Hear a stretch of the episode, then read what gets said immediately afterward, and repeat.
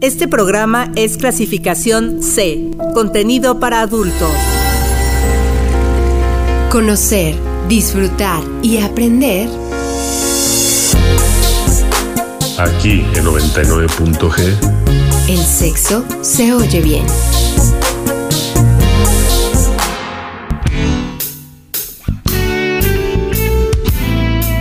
Buenas noches, sean bienvenidos a una emisión más de 99.g Sexo se oye bien.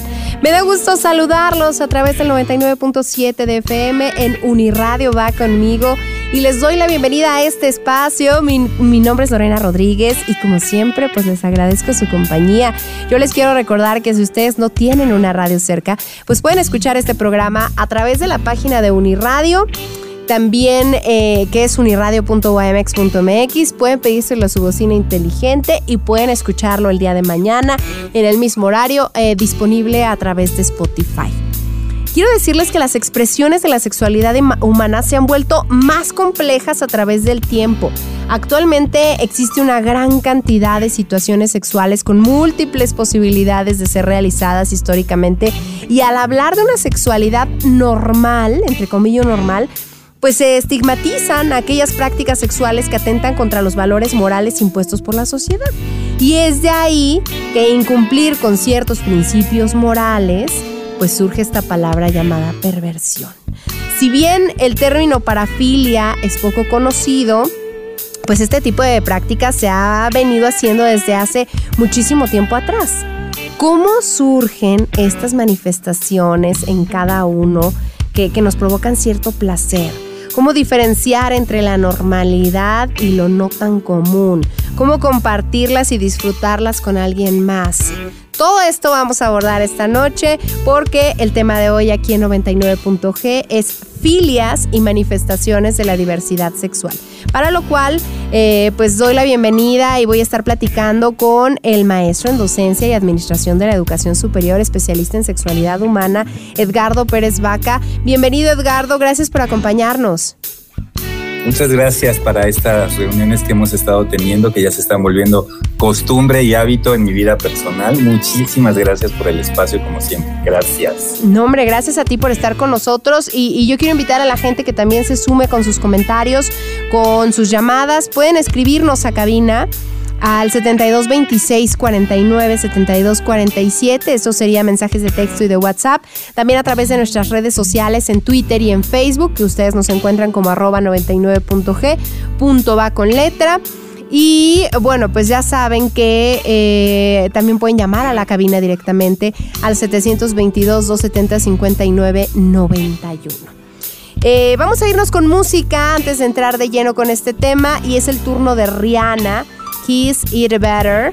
Hay un par de candidatas fuertes en las canciones de Rihanna, Sex With Me y Cookiness, pero esta propuesta del álbum de, de, Rihanna se distancia del resto. Esta canción es silenciosamente poderosa y al mismo tiempo ardientemente feminista. Vamos a escucharla. Aquí comienza 99.g. Sexo se oye bien. 99.g Sexo se oye bien.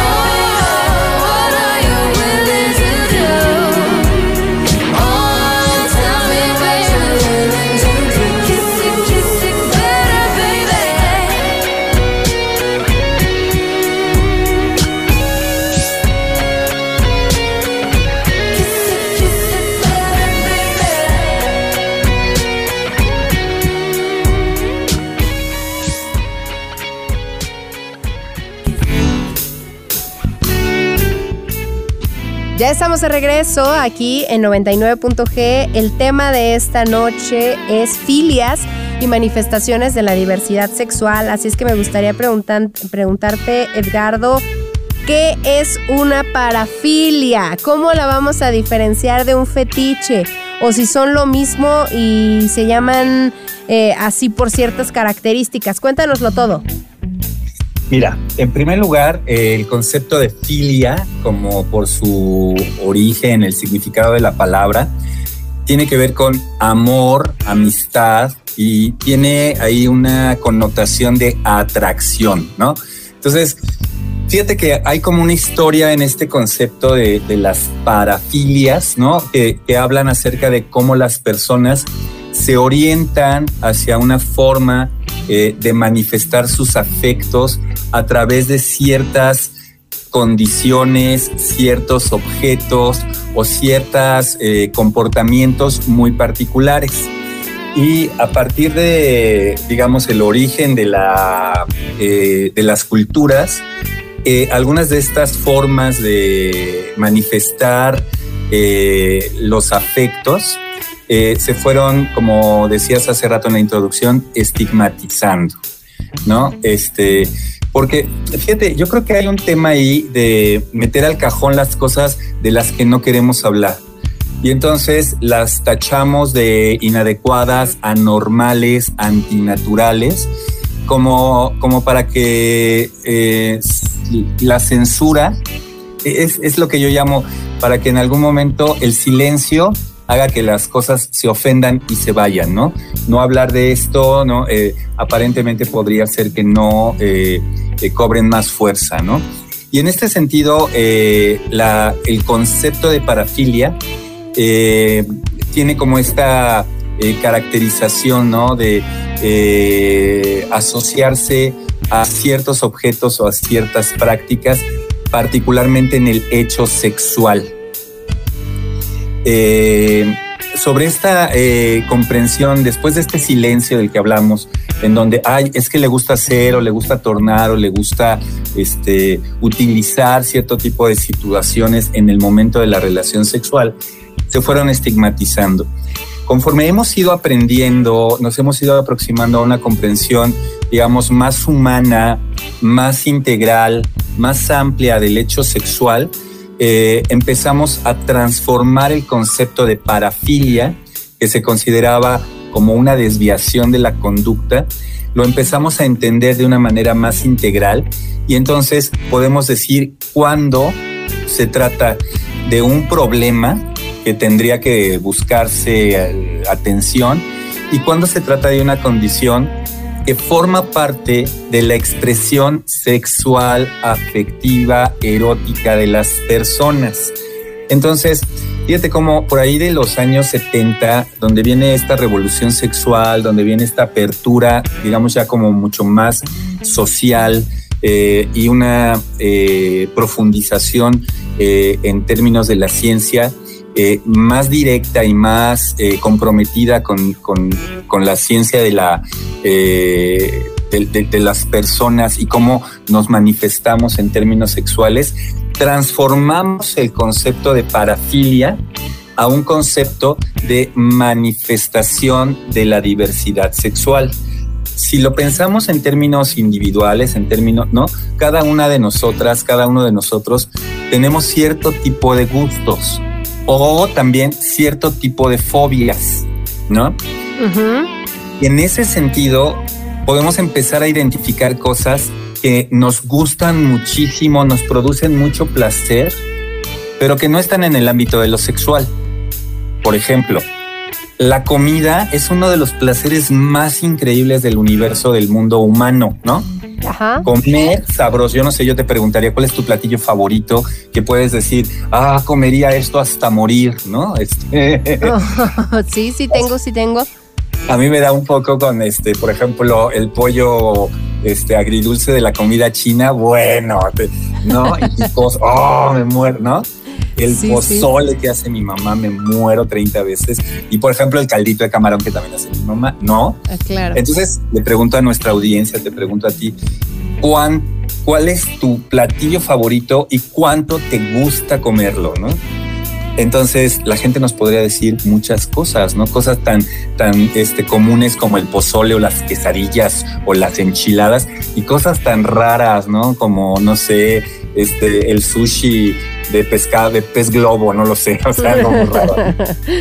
Eso, en términos de placer y de excitación, tiene una connotación de alto placer y alta, alta excitación, pero no cruzan una línea de lo sexual.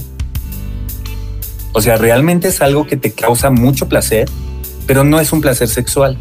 Entonces, primero tenemos que identificar que hay unos niveles de excitación muy importantes a nivel, voy a decir, no sexual. Por ejemplo, no sé si a ti te guste subirte a estos aparatos en los, en los este, eh, centros de diversiones como, eh, bueno, estas ya sabes, ¿no? Como, como jardines de, ya sabes. ¿Montaña rusa y eso o qué? Montañas rusas, este, eh, el Space Shot o como le llamen, ¿no? Ya sabes, esta cosa que te subes y hace que te, te pongan de cabeza y te tiren al vacío con toda la seguridad, ¿no? Hay personas a las que les causa muchísimo placer hacer eso y personas a las que nos da lo que les sigue del pánico y la fobia, ¿no? En este mismo sentido está el hecho sexual.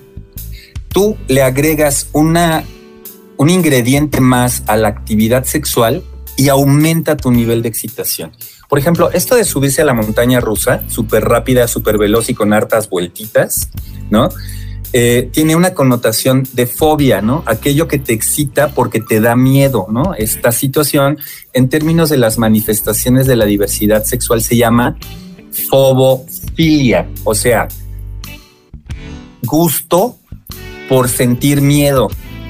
A mí, en el caso de los, de las, eh, de los juegos mecánicos, me da fobia hay personas a las que le da, pero por ejemplo, las películas de terror y entrar a las casas de los sustos, también en estos parques de diversiones, a mí me encanta. El tema de sentir miedo en las películas de terror me fascina. Bueno, al grado de que si voy a una película de terror y no me está gustando porque no me está dando susto, entonces, ah, qué mala película, ¿no? Porque no llega a ese nivel, voy a decirlo, de excitación no sexual, enfatizo no sexual, que me gusta mucho. Pero fíjate, hay personas a las que les gusta tener relaciones sexuales en lugares donde pueden percibir como cierto riesgo de que te cachen, cierto, ¿no? Y entonces eso incrementa su placer sexual. Hay personas que les gusta percibir aromas eh, en el hecho no sexual, que nos gusta mucho usar perfumes, aromatizantes de ambiente, que el baño huela bonito, ¿no? Pero ¿qué pasa cuando relacionas aromas con tu, con tu actividad sexual? Eso no es una normalidad, es un hecho que te ayuda a aumentar tu placer sexual. ¿De acuerdo? Entonces, fíjate, en esta idea de las manifestaciones de la diversidad sexual, yo por eso me gusta mucho hablar de las sexualidades humanas. Ok. ¿No? ¿Cuántas hay? Tantas como personas. Lo que a ti te gusta, lo que a ti te excita, lo que a ti te, te da gusto, es muy personal y muy tu, este, tu práctica, digamos, ¿no?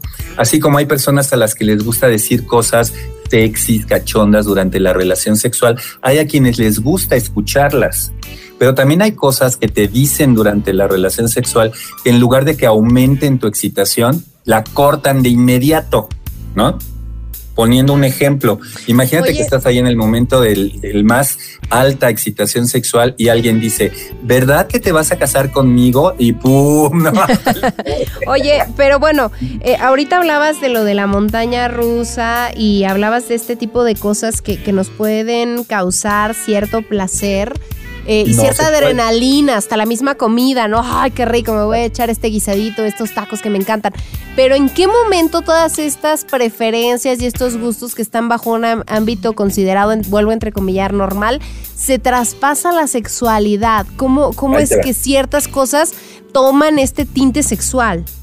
Exacto. Mira, eh, por ejemplo, en el momento en el que tú combinas estos, pueden ser escenarios, pueden ser objetos, o pueden ser condiciones. En el momento en el que tú, digamos, los incorporas a tu práctica sexual, pueden o incrementar tu disfrute de lo sexual o lo pueden reducir. Ejemplo, tener, hay, hay muchas personas que de repente dices, ¿qué les pasa? ¿Por qué tienen relaciones sexuales en el coche, en la vía pública, no? Entonces dices, ay, pues porque estuvo bien emocionante y ta, ta, ta. Obviamente no lo estamos recomendando, pero agrega ese, digamos, componente. Como de, adrenalina. exacto. Por ejemplo, eh, personas que ah, eh, toman, no sé, eh, los aromatizantes estos de ambiente y los colocan en la zona en la que van a tener relaciones sexuales, con velas y todo, aumenta, es decir, empiezan a intervenir más sentidos en el proceso sexual y entonces incrementan el disfrute sexual, ¿no? Entonces hay un montón de estas este, expresiones comportamentales, ¿no? El tema, por ejemplo, de la, del perfume, ¿no? Que se llama rinofilia, ¿no? El tema de oler, este, el tema de la audiofilia, el tema de escuchar cosas. Por ejemplo, mira, se dice que eh, el sexo, el orgasmo, es la forma más elevada de excitación que un ser humano puede alcanzar. ¿No? Eh, entonces, el estímulo sexual te lleva a un nivel de excitación muy alto. La segunda estimulación que te puede llevar a niveles muy elevados de excitación es la música. Entonces, si tú vas a la sala Felipe Villanueva y te sientas a escuchar la música eh, de orquesta, por ejemplo, la misa de la consagración de Mozart, en el espacio más adecuado que es una sala de orquesta, oye, es un deleite que no es sexual. Claro. Pero ¿qué pasa si ponemos la música, la, misa de la consagración de Mozart en el ambiente en el que vamos a tener relaciones sexuales? Pues se vuelve muy intensa la estimulación. En ese momento se vuelve como una expresión de la sexualidad, ¿no? Hablar, decir, escuchar, oler, ¿no? Se va volviendo como esta forma de incrementar nuestra experiencia sexual ahí todo bien, ¿no? Obviamente todo esto tiene que ver con una cultura del consentimiento, ¿no? Yo podría acordar, ya hemos hablado de eso en este programa, acordar con mi pareja las cosas que me gustan, las cosas que aumentan mi excitación, las cosas que me parece que pudiéramos experimentar juntas, juntos, ¿no? En este, en este proceso. Entonces, fíjate, aquí tenemos que entender que hay eh, como niveles, ¿no? Hay cosas que me excitan sexualmente poquito, hay cosas que me excitan mucho y hay cosas que me causan fobia. ¿no? Oh, ok, y, También, y también hay cosas que solamente experimento a nivel de fantasías, que me las mm. imagino y me dan para arriba, ¿no? Pero también llega un punto, ¿no? En el, en el sentido mínimo, preferente o, este, acentuado, y que pasan al sentido exclusivo. ¿No? Es decir, si no existe esa condición, no me excito. Eso es lo que cruza la línea de lo que vamos a llamar sano, de lo que vamos a llamar no sano. No estoy diciendo que esté enfermo. Es algo que este, se convierte en un problema para las parejas y se puede convertir en un problema inclusive para la sociedad, pues, ¿no? Porque finalmente, entre comillas, no lo puedes controlar o no responde sexualmente de manera adecuada cuando tienes esa práctica en exclusiva. Eh, por ejemplo, eh, hay personas que les gusta mucho ver a su pareja vistiendo cierto tipo de prendas, ¿no? Este, ya sabes, ¿no? Que te este, disfrazas de niña con colitas o con medias de red o con zapatillas, ¿no? Detalles en el momento que en el juego de lo erótico aumentan tu, este, eh, tu excitación, ¿no? Y que lo disfrutas y ta, ta, ta. Y pasado mañana, este, digamos, ponemos velitas, algo más tranquilo y no pasa nada, ¿no? Pero ¿qué sucede cuando tu pareja no puede llegar a la excitación y obviamente al, al orgasmo si no es bajo esas circunstancias? ¿No? Entonces ya empiezas a darte cuenta que parece como una obsesión, que parece como una conducta recurrente y que ya empieza a incomodarte a ti como su pareja. ¿Por qué? Porque la excitación se logra solamente con un nivel de exclusividad en las condiciones o en el ambiente. Si no uso tacones, si no me pongo las, las medias de red, entonces mi pareja no se excita. Oye, ¿y a qué edad nos damos cuenta que tenemos este gusto, esta preferencia? ¿A cuando empieza nuestra vida sexual o desde la adolescencia? ¿cómo, cómo las empezamos a identificar? ¿Conforme vamos eh, también experimentando en el ámbito sexual? Eh, fíjate que este, somos bien poco observadores de lo que somos como personas y de las cosas que nos gustan y de las cosas que nos llaman la atención. Este, por ejemplo, mira, eh, casos así directos. ¿eh? México es un país profundamente conocedor de la gastronomía, ¿no? Este, y que disfrutamos mucho, todos los pretextos que tenemos para para festejar, para comer, para arreglar nuestros duelos, siempre hay una comida de por medio. Ahí hay que vernos, nos vemos para comer y entonces, ¿no? Estás haciendo una vida social enfatizada o, eh, no sé cómo decir, alimentada, ¿no? Eh, incrementando el placer de vernos, de reunirnos con el tema de la comida. Y luego a alguien se le ocurre que podríamos hacer este, pues no sé, un juego con cajeta o con eh, crema este, chantilly, ¿no? Y empieza a, este. Hay personas que tienen esta idea porque lo han visto en películas, porque lo han oído, porque inclusive lo han visto en algunas películas eróticas y, como que quieren hacerlo, pero no se han dado permiso, porque no lo quieren platicar con su pareja, porque bla, bla, bla, ¿no? Este, yo digo que no es hasta que lo estás experimentando que te das cuenta que está padre o no está padre, ¿no? Eh, anécdotas y posibles confesiones, diría yo. Incómodo estar teniendo relaciones sexuales donde hay cajeta, ¿no? es muy incómodo. Yo me imagino que si no lo haces con ciertas características, en lugar de aumentar el placer, lo, lo vuelven una complicación. Entonces no experimentamos, ni reconocemos, ni identificamos. Mira, por ejemplo, a mí me gustan mucho los perfumes.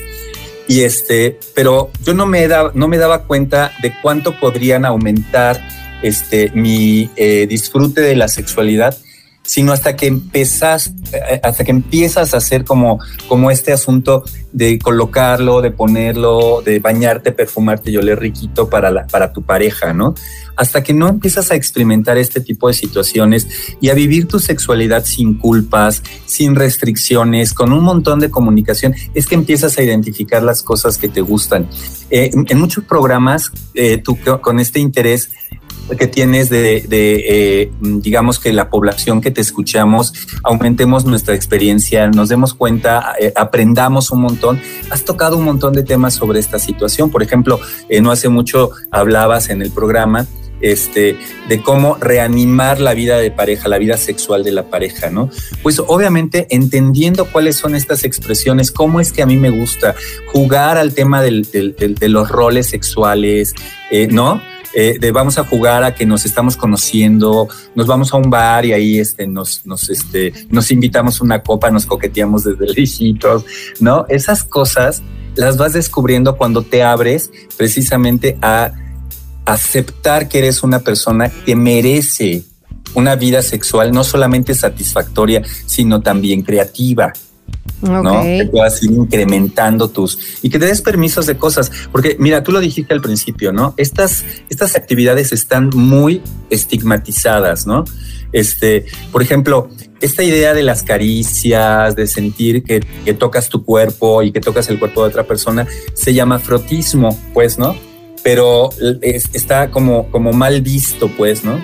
Por, por razones que tiene que ver con lo que sucede en hechos públicos como en los autobuses o en el metro, ¿no? Que de repente sientes el cuerpo de la otra persona acercándose peligrosa y sexualmente al tuyo, dices, ay, eso no está padre, ¿no?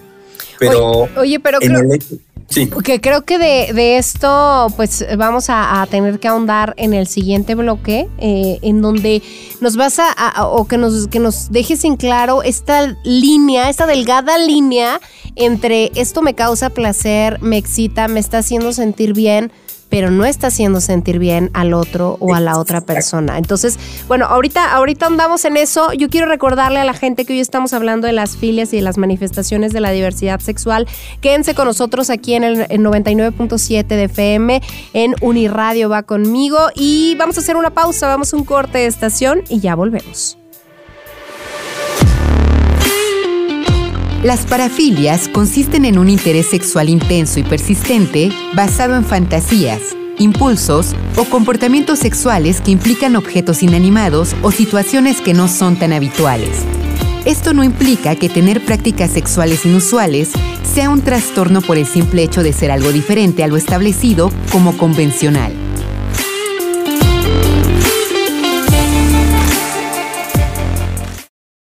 Este programa es clasificación C, contenido para adultos.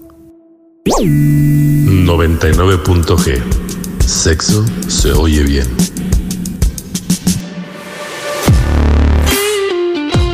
Michel Foucault establece que el placer no ajustado a la sexualidad normal se constituye en el soporte de todas las series de conductas instintivas, anormales y aberrantes.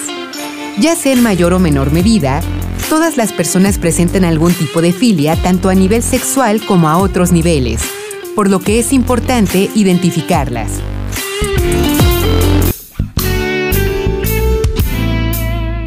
Ya estamos de regreso aquí en 99.g Sexo se oye bien, hoy hablando de las filias y las manifestaciones de la diversidad sexual y dejábamos en el bloque pasado, Edgardo, eh, sobre la mesa la idea de, de esta línea en donde algo nos causa placer, excitación, nos, nos, nos, gusta, lo estamos disfrutando, pero probablemente el otro no. Yo, yo les voy a contar y seguramente habrá miles de experiencias allá afuera de, de mucha gente que lo, ha, que lo ha vivido. Pero mencionabas tú lo del autobús y a mí me pasó una vez que, que yo iba en el autobús, pero iba sentada, iba del lado del pasillo y una persona, un, señor, un hombre, eh, empezó a frotarse con mi hombro y, como que medio bajita la mano y como un poco este es el movimiento del camión, pero yo creo que ahí es donde está esta parte donde el otro no está sintiendo, no se está sintiendo cómodo con lo que, con lo que uno, con lo que uno puede denominar como me causa placer. Exacto. Fíjate que este, es, esto es como muy común, pues, ¿no? Eh, que eh, ya lo habíamos dicho en algún programa, yo estoy interesado en mi placer, ¿no? Y en obtener placer yo. Este como que podríamos llamar como egoísmo sexual, ¿no? Para ponerle un nombre, este, no toma en consideración ni los gustos ni las preferencias de la otra persona, ni las tendencias, etcétera, ¿no? Entonces, yo nada más me imagino, mira, todos tenemos ansiedades y todos tenemos miedos y todo, ¿no? Entonces yo me imagino que este, de repente yo hago así una escena súper sexy, ¿no? Para recibir a mi pareja y entonces pongo velas, ¿no? Y entonces pongo aromatizantes y entonces pongo pétalos de rosa en la cama, ¿no? Como lo hemos visto en muchas películas, ¿no? Imagínate que alguien tenga pánico y tenga fantasías este, catastróficas de morir en un incendio, ¿no? Y entonces tú llegas a un lugar donde hay velas, muchas, uh -huh. ¿no? Uh -huh. Entonces, en lugar de que incremente tu, tu, tu excitación o, o, o, la vena romántica, pues estás más con la angustia de ver que la velita no se caiga y que es un ejemplo muy tonto y muy simple, pero es así de claro, pues, ¿no? Mira, por ejemplo, yo te decía, de cada expresión eh, comportamental de la sexualidad que hay muchísimos, ni te imaginas la cantidad. Yo me encontré un diccionario como con 300 y te encuentras cosas que a las personas les excita que son increíblemente raras, ¿no? Por ejemplo, que te caminen como insectos en el cuerpo y les uh -huh. parece eh, excitante. Abrazar ositos de peluche mientras están, o, o, o, acostarse en una, en una este, cobija de peluche, ¿no? Okay. Este, tener esta, este tacto como peluchoso, ¿no? Que me parece que está chido, ¿no? A mí, a mí ese como que se me antoja, por ejemplo, ¿no? Y otros que no se me antojan para nada, ¿no? Este, eh, como decir palabras, eh, voy a decir, este, eh, grotescas, ¿no? que a la gente le excita, o que haya como cierto nivel de dolor en la práctica sexual, como nalgadas, como pellizcos, como jalones de cabello, que a la gente le gusta, ¿no? Uh -huh. Sin que lleguen a hacerse daño, por ejemplo. Entonces, tú puedes tener una lista de todo lo que te, lo que, lo que puede suceder uh -huh. y puedes ubicar ahí, ¿no? Si, si te excita poquito, si te excita mucho o si solo con eso te excitas, para decirlo claro, ¿no? Y entonces tú haces tu lista y yo hago la mía. Imagínate que algo que a ti te excita mucho, a mí me causa fobia. Por ejemplo, hay muchas mujeres que no nos gustan cierto tipo de frases porque las consideramos incómodas, machistas o inclusive vulgares. Uh -huh. Y tiene que ver con nuestra cultura y lo tenemos que respetar. Y hay muchos hombres que creemos que hacer ese, esas expresiones, decir esas palabras, porque a mí me excitan, a ti también, ¿no? Y entonces no estamos, ¿no? No estamos como en el mismo en la misma sintonía. Entonces, ¿qué te gusta a ti? ¿Qué me gusta a mí? Por ejemplo, en el tema de lo sexual, tú sabes que hay un asunto que es la, por ejemplo, este, el sadismo y el masoquismo, ¿no? Y tiene que ver en la parte, vamos a decirla, no eh, eh, extrema, el asunto de ser dominado y dominar. Y eso causa cierto nivel de excitación entre las personas. Pero ¿qué pasa cuando no estamos de acuerdo con eso que está sucediendo? Porque no lo acordamos, porque no lo hablamos, porque no lo consentimos. Porque de repente eh, yo me imagino muchas personas en el acto sexual probando cosas o viendo, ¿sabes cómo? Como empujando los límites, ¿ya sabes? Ok. Como viendo hasta dónde me das permiso, ¿no? Y la otra persona como conteniéndose, aunque no lo está disfrutando, porque no quiere limitarlo, porque, porque quiere ver hasta dónde eh, se da permiso y se conoce, ¿no? Entonces, empujar los límites en el momento no está padre. Necesitamos aprender a dialogar y a entender y a conocernos. Yo puedo decirle a la gente que nos está escuchando que hay un montón de cosas que no sabemos si nos gustan o nos disgustan porque no nos hemos atrevido a explorarlas. Y a platicarlas, ¿no? Con la pareja también. Exacto. Yo hay cosas que de repente me siento muy incómodo platicándolas y digo, ¿por qué me siento incómodo? Porque a lo mejor estoy pensando que mi pareja me va a juzgar de una manera inconveniente no porque no me gustaría platicarlo, sino por la impresión que le voy a dar. Mm. Entonces me censuro un montón. habría que buscar como, como un poquito esa situación, ¿no? Si percibes que en la relación sexual, durante, la, durante el acto sexual, tu pareja o tú están tratando de empujar los límites, ¿no? A ver, este, vamos a ver si este, un, un, pellizquito o una nalgadita le parece que sí o le parece que no. Este, podríamos, em, eh, eh, eh, como decir, oye, ¿cómo ves? o empujar un poquito los límites y después hablar de eso y decir, oye, pasó así, ¿qué opinaste? ¿Qué te pareció? ¿No? hay un montón de prácticas que la gente no se atreve y hablarlas se vuelve todo un este tabú.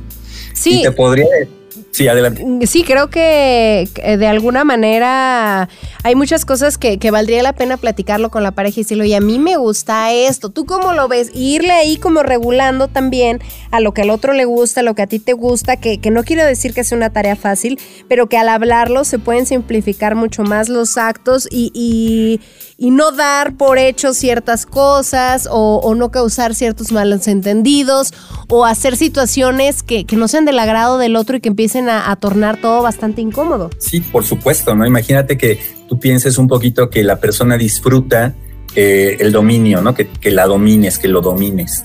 Y de repente haces algo, vamos a decir, un poquito extremo, ¿no? Un poquito más de fuerza, en lugar, mira, es que la línea que, divide el dolor de la excitación es muy, está muy delgadita, ¿no? Entonces, si la cruzas, y de repente pues te dan un aventón porque no estás sintiendo placer sino dolor, aquello va a terminar en una discusión y de por sí en un pleito. ¿eh? Entonces, ¿cómo, tendrías... Mande. ¿Cómo es que hay algunas eh, preferencias, algunas manifestaciones sexuales que, que no suenan tan agradables, que, que, no suenan tan, tan padres para la mayoría, pero para otros les suena agradable. Y con esto me, me quiero referir eh, a, la coprofilia, al tema del golden shower, a algunas acciones que, que a algunos no le parecerán agradables o, que hasta pensarlo puede sonar repugnante, pero que a otros les causa excitación. Dentro de esta diversidad, ¿cómo es que existen ambos, ambos lados de la moneda, Edgardo? Es, es que es que está bien interesante. Parte de lo que, de lo que sucede eh, biológicamente en nuestros cuerpos, anatómicamente en nuestros cuerpos, este, permiten como cierto nivel de, eh, de fantasía, de excitación, etcétera, ¿no? Entonces, sí hay mucha gente que tiene estas prácticas y que les dan mucho placer, mucho placer. Y tú te podrías preguntar, ¿cómo es posible que algo, entre comillas, tan, porque esto es cultural, ¿eh? tan repugnante, le cause tanto placer a la gente? Pues porque se han abierto a cierto tipo de prácticas, pues, ¿no? Y esto les aumenta el placer. Y es tanto como decir, eh, a alguien le gusta, no sé, hay, hay cosas que a las personas, por ejemplo, a mí me gustan mucho los chapulines, mucho. Y me encanta como son crocantitos y con limón y con salsa de esa picosita muy mexicana, me encanta. Y hay gente que dice, son unos bichos asquerosos y repugnantes. Es exactamente el mismo nivel de explicación. El problema es que el tema de lo sexual y de la excitación tiene una carga profundamente cultural y espérame, profundamente religiosa. Entonces, mucho de lo que nos hace eh, sentir repulsión lo aprendimos en la vida cotidiana. No es cierto que el tema del, del, del, del excremento, de la popó, sea repugnante para todos. Los niños, los bebés, juegan con su caca sin ningún problema pero ven la expresión de la mamá, la expresión de, ¿no? De la gente, ¿no? De asco y aprenden a tener asco. Con esto no quiero decir que nos demos oportunidad de jugar con este tipo de actividades. Me quiero decir que tenemos que decirnos a nosotros mismos, a mí no me causa placer, pero no hay problema si a la otra persona le causa placer. El problema es cuando afecta, siempre lo decimos, ¿no? Eh, la vida cotidiana de las personas. Es decir, que tú me quieras obligar a hacerlo cuando a mí me causa asco o que tú no alcances una satisfacción sexual si no hay caca de por medio o, o el tema del golden shower, ¿no? Este, que tiene que ver con la orina. En efecto, el asunto es muy complicado y muy difícil de entender y necesitamos mucha madurez y mucha comprensión porque hemos leído, analizado, estudiado, compartido información para entender que esto tiene una forma muy orgánica de funcionar. Mira, alguien, eh, el diseñador de nuestro cuerpo, yo creo que le gustaban las bromas pesadas, ¿no? Porque se dice que el punto G de los hombres está eh, en la próstata. Si tú estimulas la próstata, mira, las mamás, ya creo que ya de, esto ya hablamos, las mamás no, las parejas femeninas de repente ven a su pareja masculino este, levantarse con una erección porque su, su vejiga está oprimiendo su, este, su próstata. ¿no? en, cuanto, en cuanto vacías la próstata, es decir, por, por estimulación física, no hay estimulación sexual, es una estimulación, vamos a decir, mecánica que la, la vejiga está causando porque está llena sobre la próstata, ¿no? Y entonces hay una erección, no hay excitación sexual. Y muchas mujeres dicen, también hombres, ¿no? Por supuesto que tienen este, una preferencia de tipo gay, ¿no? Dicen, ay, es que todo el tiempo hasta sueña seguramente porque mira, se levanta con erección, ¿no? No, física, anatómicamente esto es lo que está sucediendo. Y se dice que si tú estimulas eh, la próstata, puedes aumentar el placer sexual, inclusive llegar a un orgasmo prostático. El problema, y te decía que el, diseñador, el ingeniero, el arquitecto que hizo nuestros cuerpos, pues le gustan las bromas pesadas, porque la única forma de alcanzar la próstata es a través de meter el dedo por el, ano recto, ¿no? Entonces, este, las personas que tienen esta práctica es para ellos verdaderamente placentero. Y la explicación está en la anatomía, es decir, en la función anatómica de nuestros órganos sexuales internos. Ahora pone eso contra la cultura, donde decimos que las únicas personas, fíjate, ¿eh? que tienen prácticas de sexo anorrectal son los homosexuales masculinos. No es cierto, hay muchos heterosexuales que con sus parejas femeninas tienen este tipo de prácticas. Claro. ¿No? Y entonces, y, la, ¿no? Para ellos es súper excitante y súper, ¿no? Pero que a ti, hombre, culturalmente hegemónico, perdón, ¿eh? este, te sugieran que te van a penetrar con el dedo para aumentar tu placer sexual, pues es absolutamente inconcebible y tabú, ¿no? Y no tiene que ver con, con nada que no esté en tu cultura, en tu educación. Y no estamos criticando la cultura y la educación, porque tú ya tienes eso, digamos, instaurado, pues, ¿no? Pero la pregunta es, ¿por qué considerarlo anormal, ¿no? Este, en los demás solamente porque a ti te parece inadecuado. Yo aquí lo, lo, explico más o menos así, ¿no? Imagínate, tú dime, este, Lore, ¿cuál es tu fruta favorita? Eh, las moras, las moras azules y la, las moras Azules, ¿no? Ok. Mi fruta favorita, voy a decir que es la fresa, ¿no? ¿Tú necesitas una explicación para decirle al mundo por qué te gustan las moras? Mm, no. No hay tal cosa, ¿no? O sea, simplemente te gustan. Y para ti es absolutamente natural decirlo, ¿no?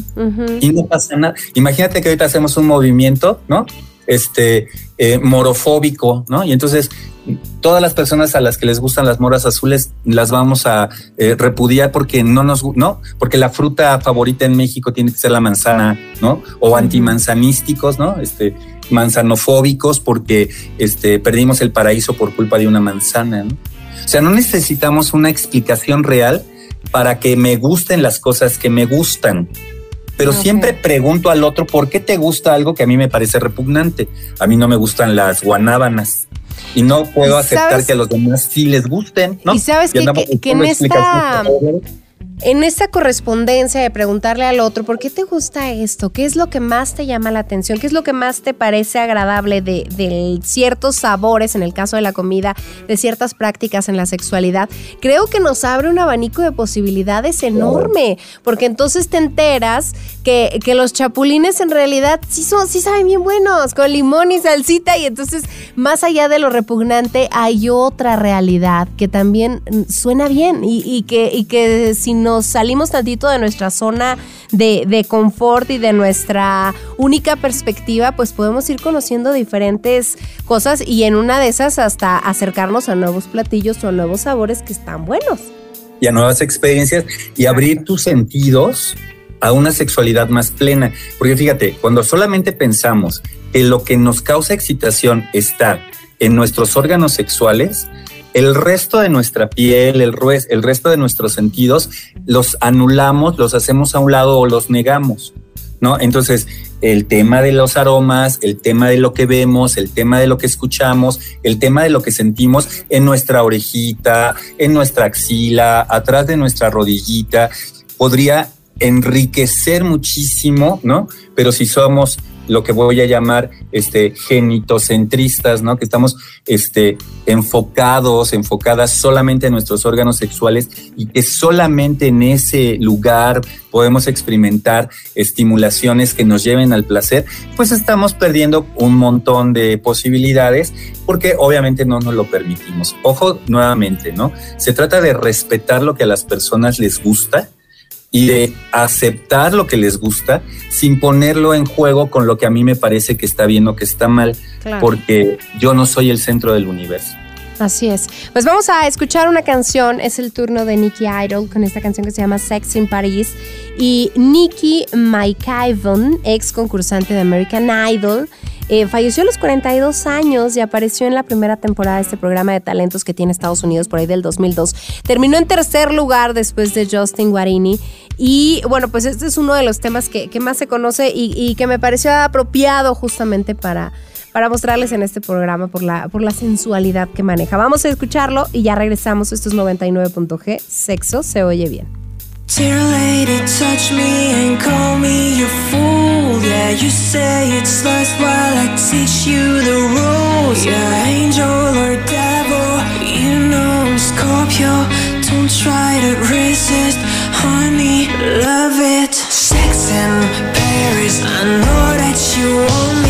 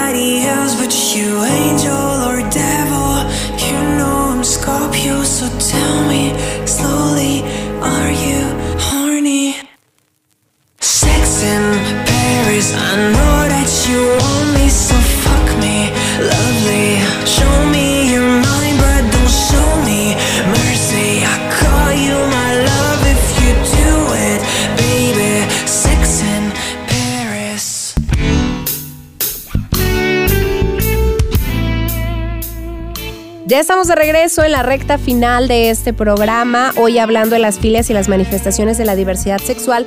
Y a mí me gustaría preguntarte, Edgardo, ¿qué pasa con estas mm, situaciones en donde se somete, en donde se infringen los derechos y, también la... Mm, pues la, la eh, más bien se empieza a afectar al otro y con esto me refiero a la sofilia, a la pedofilia, acciones que pueden comenzar a causar daños que son irreparables y que abarcan ya a otras personas y que más allá de nuestra excitación pues podemos estar causando estragos terribles.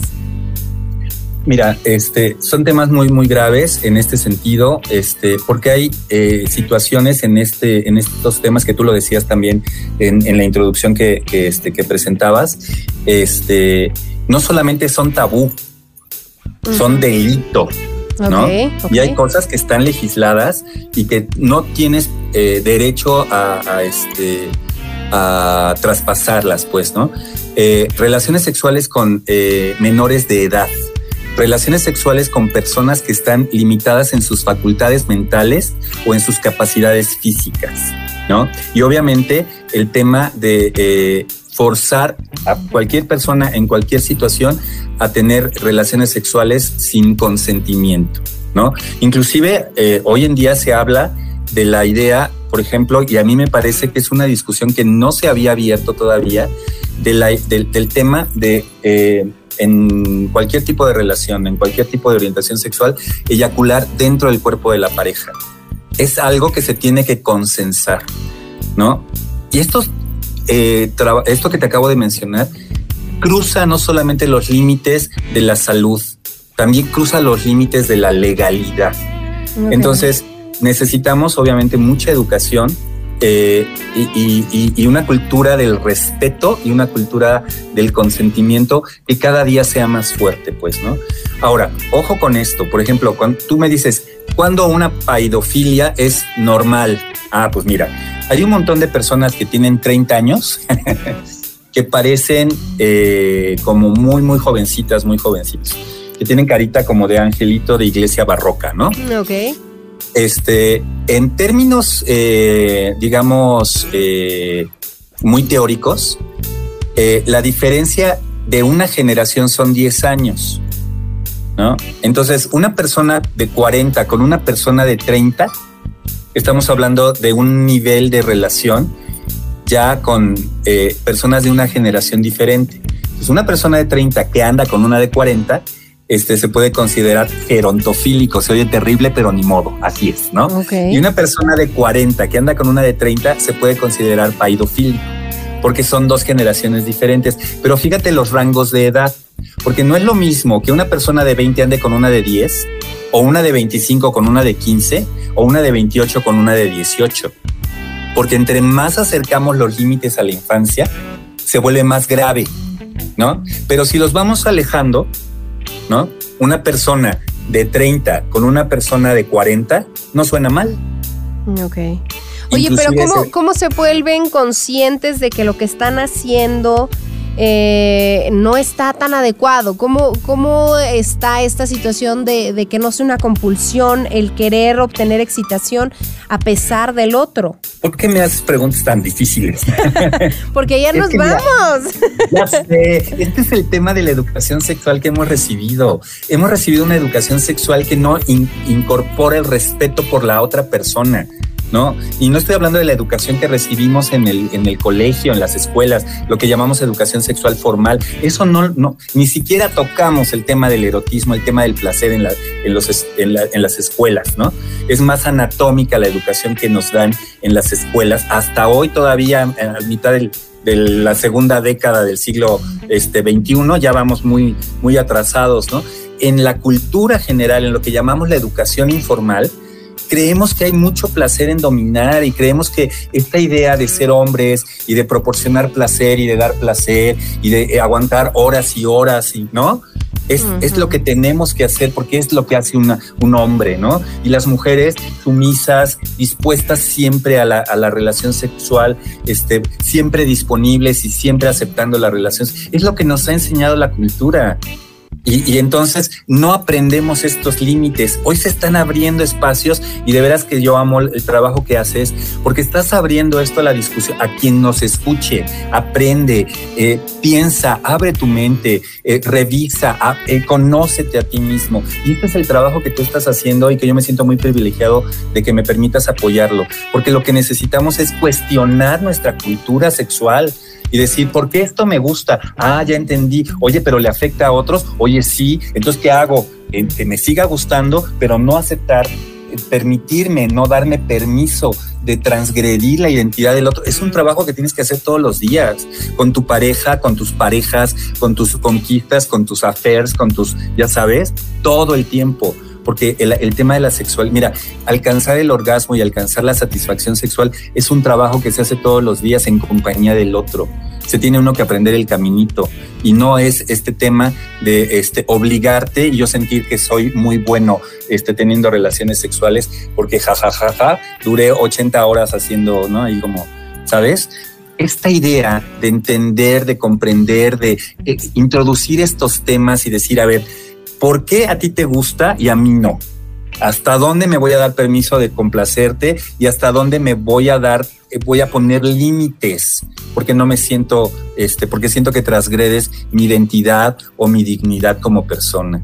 Necesitamos platicarlo y que la otra persona sepa que qué es lo que yo siento, cómo es que me siento ante esta situación. Hay un montón de personas que en terapia descubrimos que han sido abusadas sexualmente okay. no se daban cuenta porque no identifican que lo que está pasando es un abuso.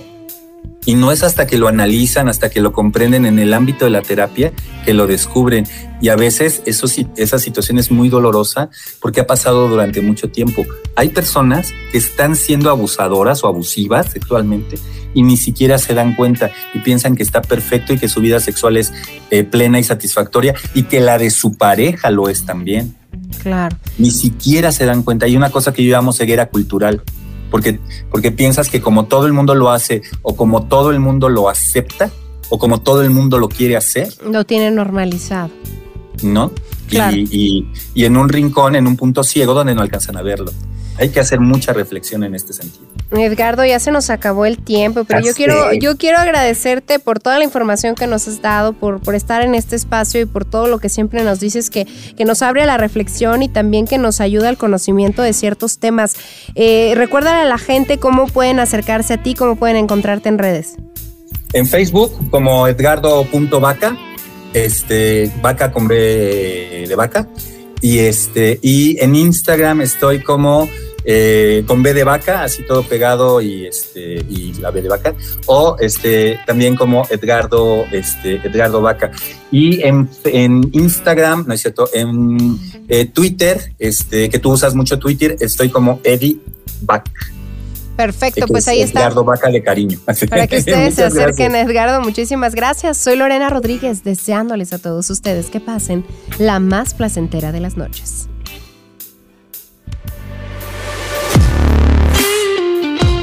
Las parafilias están en el marco de una gama diversa de fantasías sexuales. No obstante, en el momento en que esta normalidad se convierte en obsesión, aparece, causa malestar, o hay un alto impulso de llevar a cabo actos que pueden tener un riesgo para uno mismo o los demás, etc., es cuando hay que buscar ayuda profesional.